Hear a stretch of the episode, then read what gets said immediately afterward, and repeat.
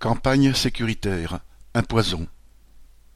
Le meurtre au couteau d'une fonctionnaire du commissariat de Rambouillet par un chauffeur-livreur tunisien, arrivé en France en 2009, radicalisé depuis peu et visiblement déséquilibré, a fourni à la droite un nouveau prétexte pour une campagne contre l'immigration.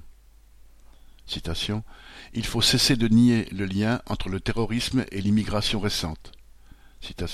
Il faut reprendre le contrôle de nos frontières a déclaré Valérie Pécresse. Moi, président, je ne permettrai pas à un étranger entré illégalement en France d'être régularisé, a ajouté Xavier Bertrand, qui promet, tout en citation, une peine incompressible de cinquante ans pour les actes de terrorisme. Dans leur charge contre le supposé laxisme de Macron face à l'immigration et l'insécurité, les ténors de LR ont débordé sur leur droite les chefs du Rassemblement national. Cette surenchère au relent malodorant s'inscrit déjà dans la campagne électorale présidentielle. Macron ayant siphonné le programme de la droite sur le terrain économique et social, celle-ci cherche à se démarquer sur celui de la sécurité. Macron et Le Pen étant en tête des sondages, la droite LR cherche à crier plus fort qu'eux contre les étrangers et l'immigration. Peu leur importe qu'il n'y ait aucun lien entre ceux-ci et l'insécurité. Pour ne pas être en reste, Macron et ses ministres s'agitent sur le même tas de fumier. Opportunément, Darmanin a présenté le 28 avril en Conseil des ministres un nouveau projet de loi antiterroriste, la vingtième loi du genre depuis vingt-cinq ans.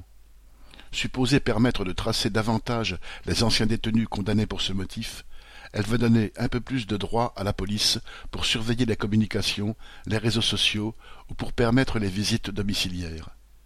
Elle n'empêchera pas plus les attentats que les précédentes, mais pourra être utilisée à la discrétion du pouvoir pour surveiller tous ceux, même totalement opposés au terrorisme, qui contestent l'ordre social.